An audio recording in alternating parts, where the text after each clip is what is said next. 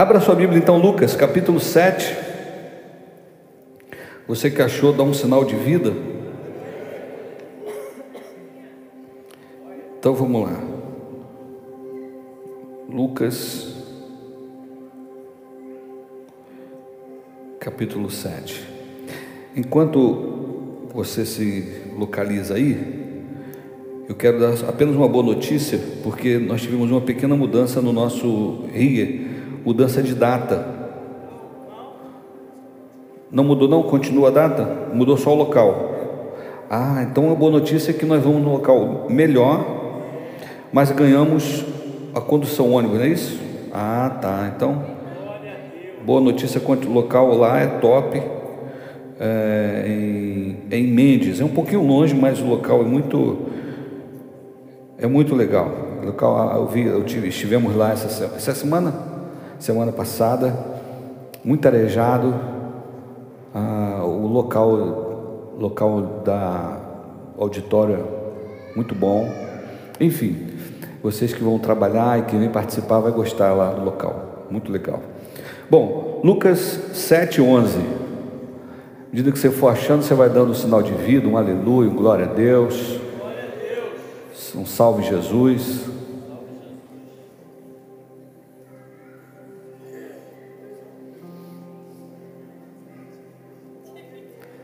Eu não falei, eu falei amém? Ele só fala o que eu não falo. Vem, Marcos, tem rapaz ali, o Luciano. Se eu falar assim, irmão, quem achou, diga amém. Aí ele, aleluia. Eu digo, quem achou, diga aleluia. Ele, glória a Deus. Quem achou, diga glória a Deus ou aleluia. Aí ele, amém.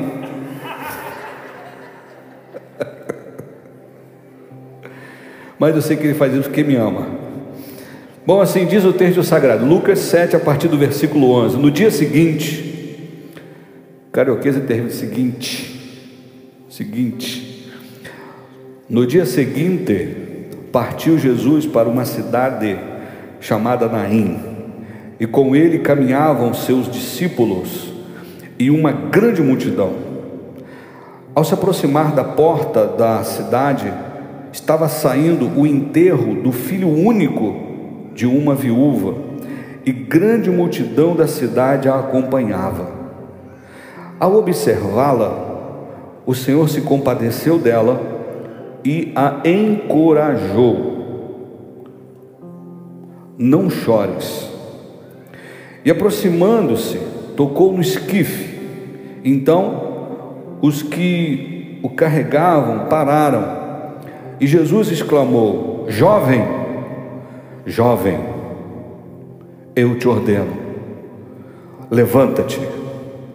No mesmo instante, o jovem que estivera morto se pôs sentado e começou a conversar. E assim Jesus restituiu o jovem à sua mãe. Todos foram tomados de grande temor e louvavam a Deus, proclamando: Grande profeta foi levantado entre nós, e Deus veio salvar o seu povo. Essas notícias a respeito de Jesus circularam por toda a Judéia e regiões circunvizinhas. Você pode fechar seus olhos? Nós vamos agradecer a Deus mais uma vez. Curva sua cabeça. Vamos falar com o Senhor. Pai, obrigado por estarmos aqui. Obrigado pela tua bondade, obrigado pela tua misericórdia, obrigado pelo teu amor. Obrigado por tudo, tudo, tudo, tudo que o Senhor tem feito e o Senhor ainda há de fazer. Agora, Deus, quando iremos meditar na tua palavra, diante do testemunho que ouvimos do nosso irmão Johnny estando aqui conosco, de tudo que ele passou, e podemos contemplar teu livramento, quando podemos contemplar as obras de tuas mãos. Agora que o teu Espírito Santo, aquele que é um contigo, teu Ruach HaKodesh, aplica essa palavra aos nossos corações para que entendamos a tua vontade que é boa, perfeita e agradável. Eu oro a ti agradecido no nome de Jesus. Amém, amém e amém. Eu gostaria que você olhasse para o seu vizinho e dissesse assim: não desista, ainda não é o fim. Diga para o vizinho do outro lado com a voz profética, fala daquela cara séria assim, diga, não desista, ainda não é o fim. Sabe, a região de Naim não era uma região muito famosa. Fica basicamente entre dois montes e não era um grupo muito numeroso, numeroso de pessoas que viviam ali. Eles viviam basicamente do cultivo da oliveira, que da azeitona, da uva. Também havia um rebanho de, de ovelhas. E eles viviam uma vida simples mas era aparentemente, segundo tudo indica, um, um lugar tranquilo, um bom lugar para se morar. E esse lugar, ele tem a ver com consolação. O nome Naim é, tem a ver com consolação, tem a ver com um lugar de, de descanso, de tranquilidade.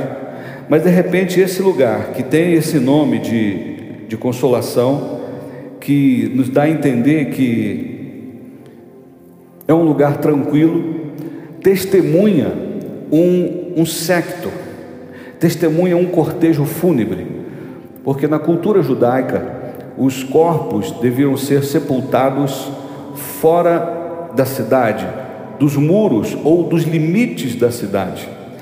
É tão interessante que até hoje essa prática prevalece, porque se você perceber, fora dos limites da cidade do Rio de Janeiro, encontram-se os cemitérios israelitas. Um aqui pertinho em, em, em, Redentor e outro ali em Vila Rosali.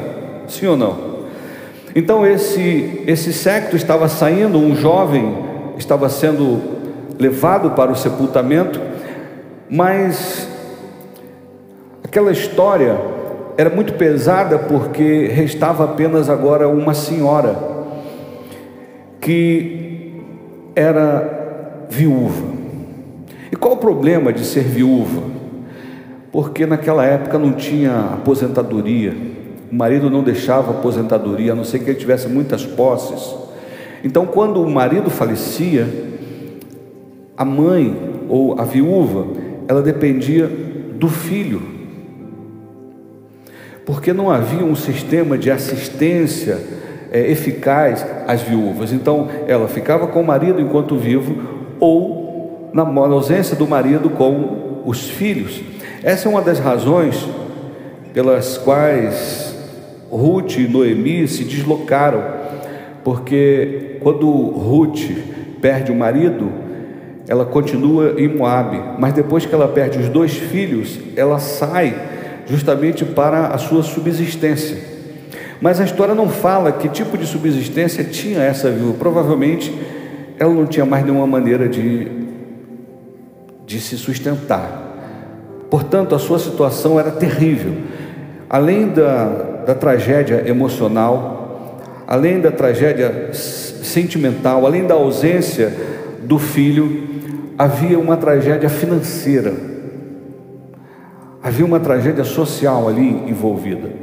Portanto, uma, um misto de muitos sentimentos ruins, de uma perda muito grande, tanto material quanto espiritual, estava é, envolvida nesse sepultamento. Estou compartilhando isso para você entender.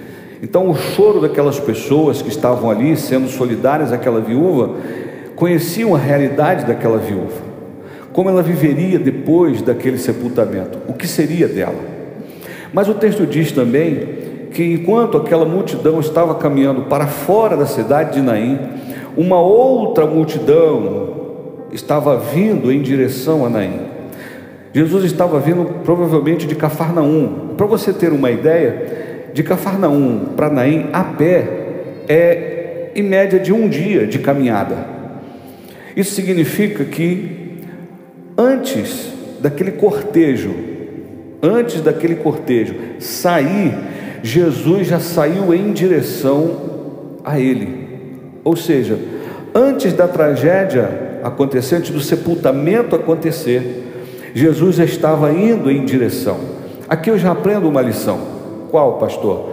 Que antes do teu problema te alcançar, antes da tragédia te alcançar, antes da dor chegar, antes da notícia ruim chegar, o Senhor já está providenciando a solução. Se você crê nisso, aplaude esse Deus maravilhoso e soberano. Não foi uma coincidência, não dava tempo para Jesus sair no, mesmo horário que eles e dizer: Bom, nós vamos encontrá-los na porta da cidade.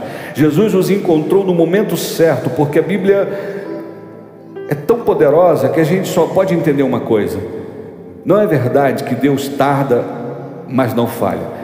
É verdade que Deus não tarda e nem falha, porque Ele veio na hora certa, no momento certo, na hora de entrar com a intervenção, na hora de chegar naquele, para interromper aquele sepultamento, Ele chegou. Ou seja, os passos de Jesus estavam premeditados. A ida de Jesus a Naim já estava premeditada. Se você continuar lendo os evangelhos, você não vai ver a ação de mais nenhuma ação de Jesus na cidade de Naim. O texto não diz que em Naim Jesus curou um leproso, em Naim Jesus fez isso, Jesus fez aquilo, não, por quê?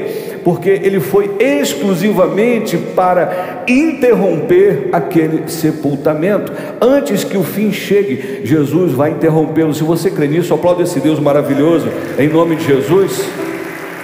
Por isso, não desista, ainda não é o fim. Eu não sei que circunstância ruim você está vivendo, que notícia ruim te alcançou.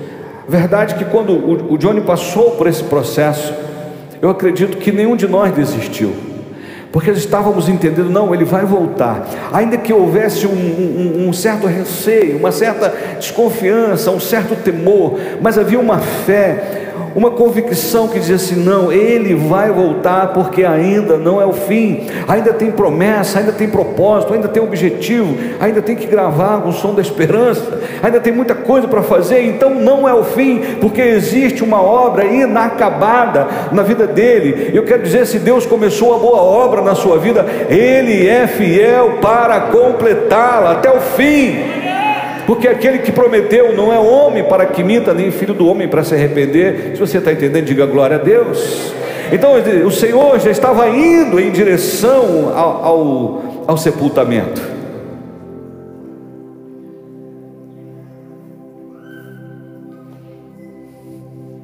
Jesus nunca é pego de surpresa.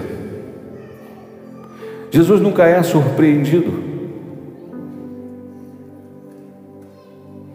Antes que a sua doença chegasse, Jesus já tem a cura. Antes que a má notícia te alcançasse, Jesus já tem as boas novas para você. É verdade que quando Jesus se deparou com aquele secto, com aquela multidão, duas multidões se encontram uma multidão festiva que estava na presença do Mestre, uma multidão entristecida porque estava na presença de uma viúva que havia acabado de perder o seu filho. E o texto diz que quando as multidões se aproximam, Jesus olha para aquela mulher e ele libera uma palavra de encorajamento. Não sou eu que estou dizendo, é o texto. Queria, quero voltar lá no texto com você.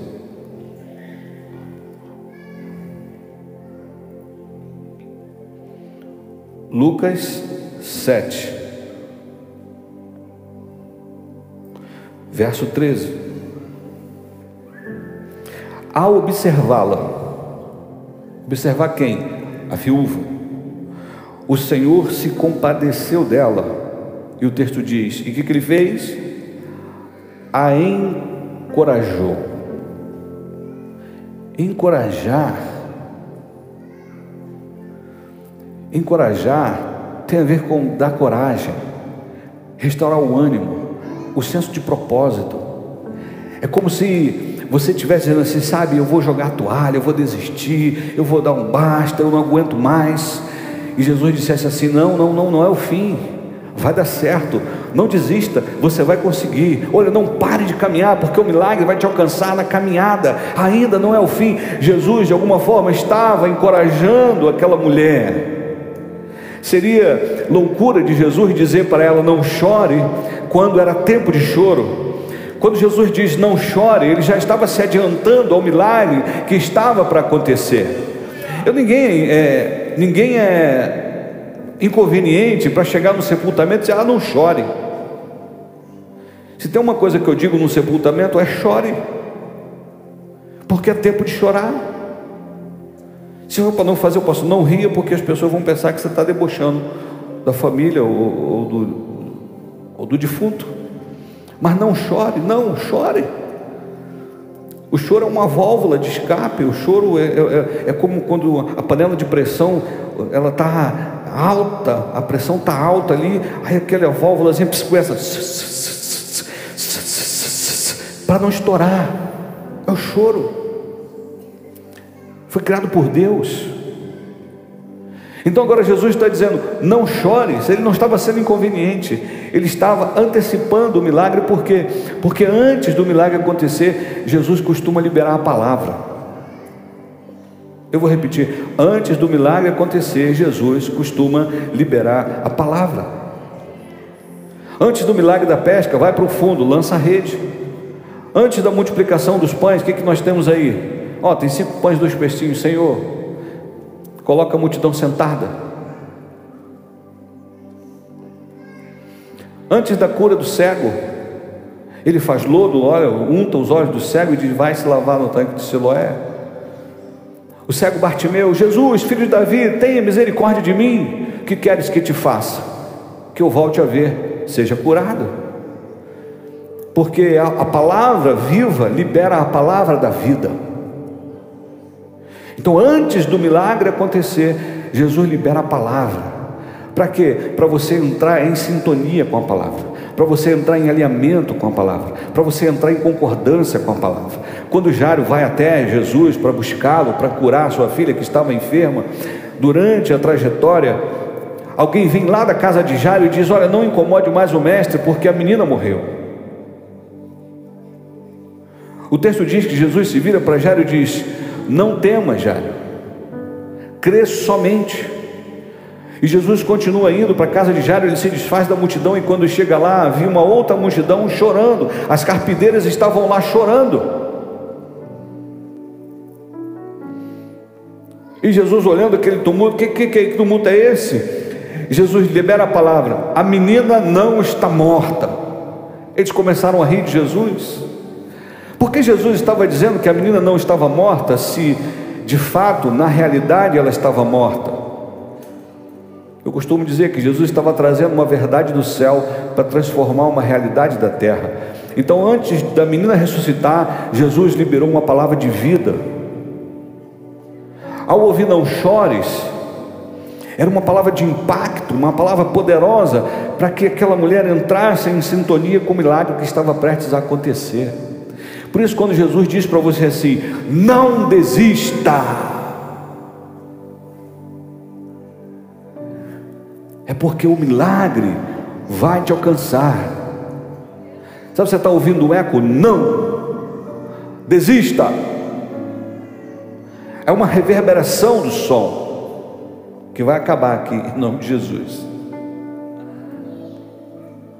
Mas essa palavra de Jesus, não desista tem que achar guarida no teu coração, para que você entre em alinhamento com ela. Peraí, como eu estou chorando, e de repente ele olha para mim, os olhos cheios de compaixão, e ele diz para mim: Não chore. O não chore de Jesus era mais ou menos assim: se prepare para o milagre. Prepare-se para o milagre. O não chore de Jesus é como se Jesus estivesse dizendo: se prepare para o milagre. Veja o que vai acontecer. Por isso ele libera a palavra, porque é, é o poder de Deus agindo. O mundo foi criado pela palavra, quando Deus liberava, haja, as coisas vieram à existência. Em Hebreus 11, se eu não me engano, no verso 4, mas a partir do verso 1, lá no terceiro versículo, se eu não me engano, 2 ou 3, de 2, 3 ou 4, está por lá, pertinho. Diz que o mundo foi criado pela palavra.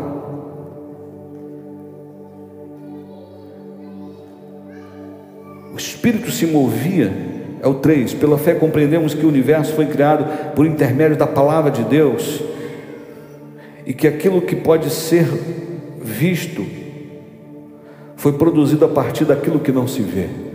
Então, aquilo que a gente não vê no mundo físico é uma realidade no mundo espiritual. Então, quando Jesus, que está contemplando o mundo espiritual, a verdade do céu, ele traz aquela verdade para a terra através da palavra.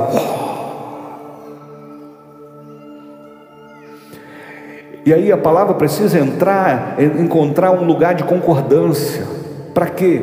Para que aquela palavra se cumpra e não volta vazia, não volte vazio, mas ela vai comprar, vai cumprir aquilo que foi determinado.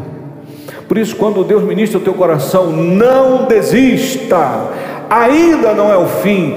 Você precisa entrar em harmonia com essa palavra, em concordância com essa palavra, em alinhamento com essa palavra. Para quê, pastor? porque é, é o prenúncio do milagre, é a anunciação de que algo vai acontecer. Um certo, não, não lembro qual dia foi, mas eu senti uma vontade muito grande de mandar um áudio para o Johnny e dizer para ele não desistir, que ainda havia muita coisa boa. Eu liberei uma palavra depois ele testificou que foi exatamente no momento que ele estava precisando, aquela palavra veio e deu um, uma reanimada. Sabe, não é uma palavra de autoajuda, é uma palavra de ajuda do alto. Se você está entendendo, aplauda esse Deus maravilhoso e soberano.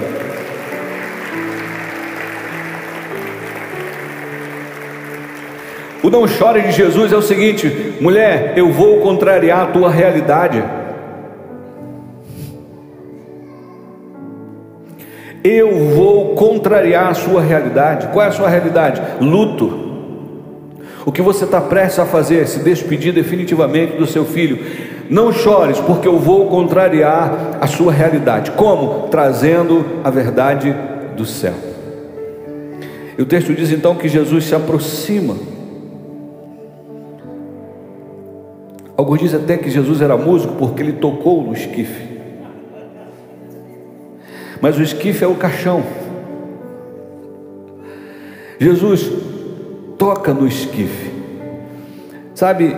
Jesus libera a palavra, não chores, como quem diz: se prepare para o milagre, eu vou mudar a sua realidade.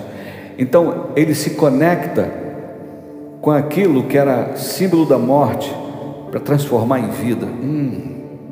Jesus é especialista em mudar símbolos. Cruz era um símbolo de morte, a cruz era símbolo do fim, a cruz era, era sinônimo de, de marginalidade, porque a cruz causava o terror, era onde os romanos puniam os subversivos, os revoltados, os ladrões, os marginais, os malfeitores, eles iam para a cruz para ter um, uma punição exemplar. Então a cruz era sinônimo de, de desgraça. Mas depois que Jesus passou pela cruz, ela se torna símbolo de vida, de ressurreição, de poder, de restauração, de comunhão. Por isso Jesus disse: Quem quer me seguir, negue-se a si mesmo e tome a cada dia a sua cruz. Ele ressignifica símbolos. E o caixão, o esquife, que era símbolo de morte, Jesus toca Aleluia. E quando ele toca, ele interrompe uma marcha. Bom, o texto que diz, coloca por favor, versículo 14.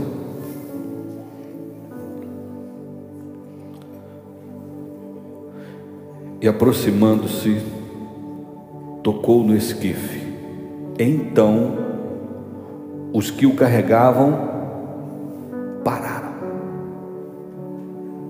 Imagina as pessoas carregando ali o, o, o caixão.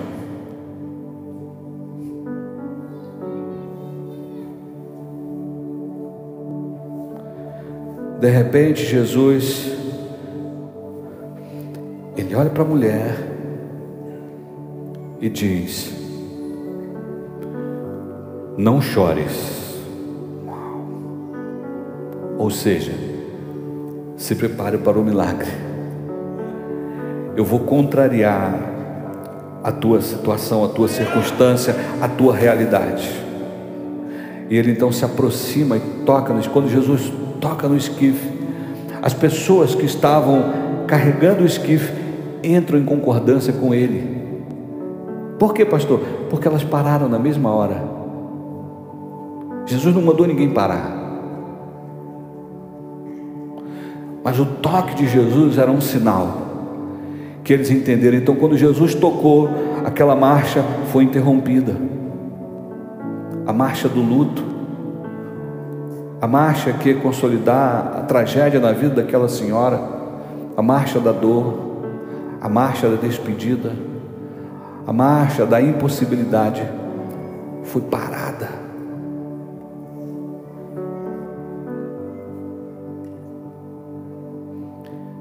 Quero convidar você a fechar os seus olhos.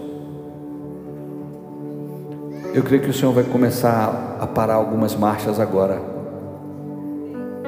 na sua vida.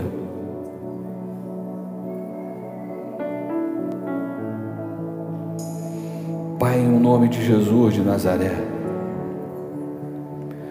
o Senhor conhece cada um dos que aqui estão, cada um que está ao alcance desta, desta palavra. Senhor, que toda marcha, movida pela realidade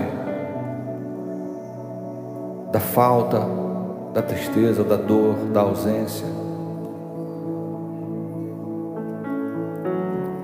da dúvida, do medo, da escassez, seja paralisada agora em nome de Jesus. Que se submeta ao toque do Senhor Jesus.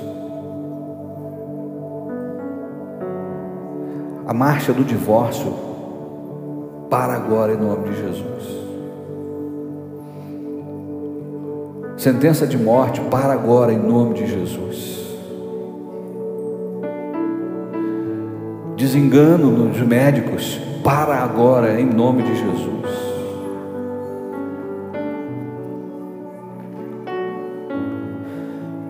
Agora em nome de Jesus.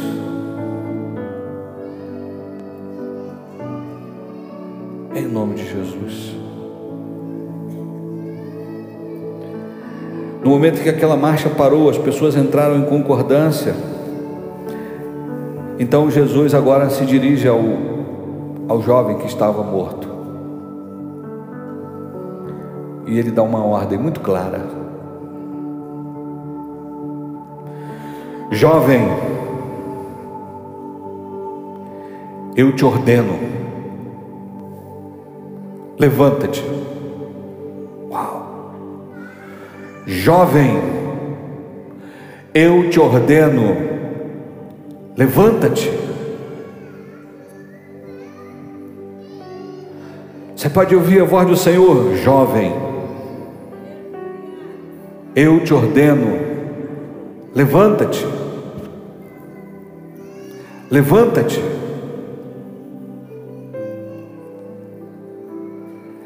E o poder da morte foi anulado.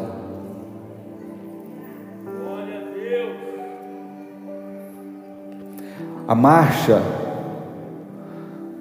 do sepultamento foi cancelada. A marcha da escassez na vida daquela mulher foi paralisada. Porque Jesus deu um comando definitivo.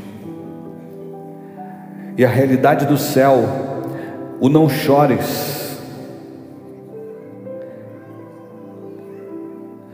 é confirmado pelo levanta-te. E aí, o jovem, no mesmo instante, o jovem que estivera morto, se pôs sentado. Hum. E começou a conversar. E assim, Jesus restituiu o jovem à sua mãe. E assim,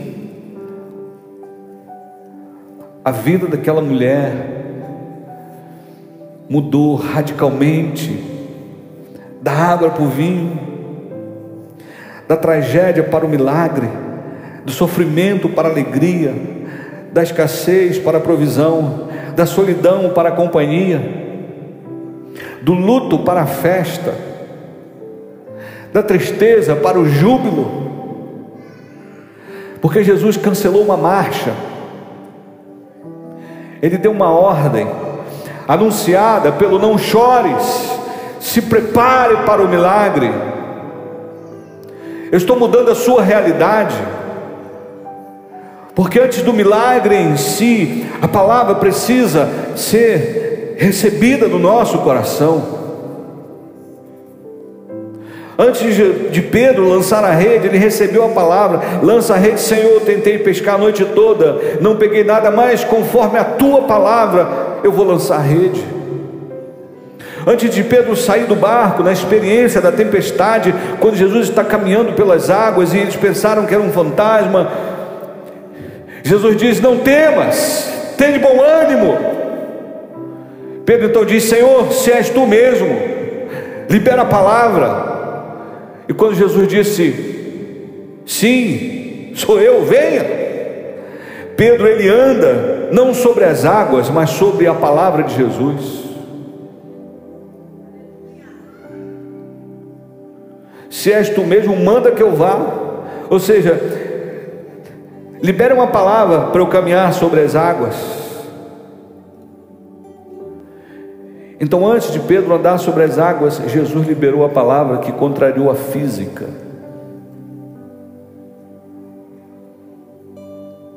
Não importa quão difícil seja a realidade, Jesus tem poder para contrariar a física, a matemática, a medicina, se for preciso até a lei da gravidade.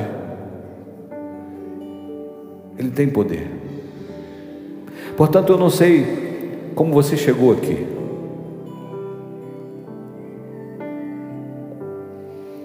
Eu falava no domingo sobre aquilo que Jesus queria que as pessoas soubessem. Jesus não invadiu aquele. Se fosse hoje eu diria um velório. Jesus não invadiu aquele velório. Ele não invadiu aquele cortejo fúnebre. Ele foi ali para cancelar aquela marcha. Justamente ele estava na entrada da cidade, e a entrada também é a saída, no momento certo. Antes que vocês saiam completamente, vocês vão fazer o caminho de volta. Mas se prepare. Mulher, não chore. Uau, não chore. Eu vou mudar a sua realidade. Mas, Senhor, ela não falou nada. Jesus preparou o seu coração.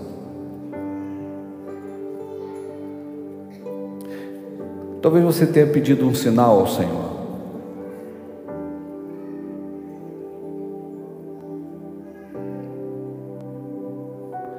Fala comigo, Senhor. Eu vou lá naquele culto. Eu eu quero honrar o, o meu amigo, meu colega, meu companheiro. Mas eu tenho questões aqui, eu tenho algumas marchas aqui. Que humanamente falando são imparáveis. elas precisam de um comando de Jesus, de um toque de Jesus.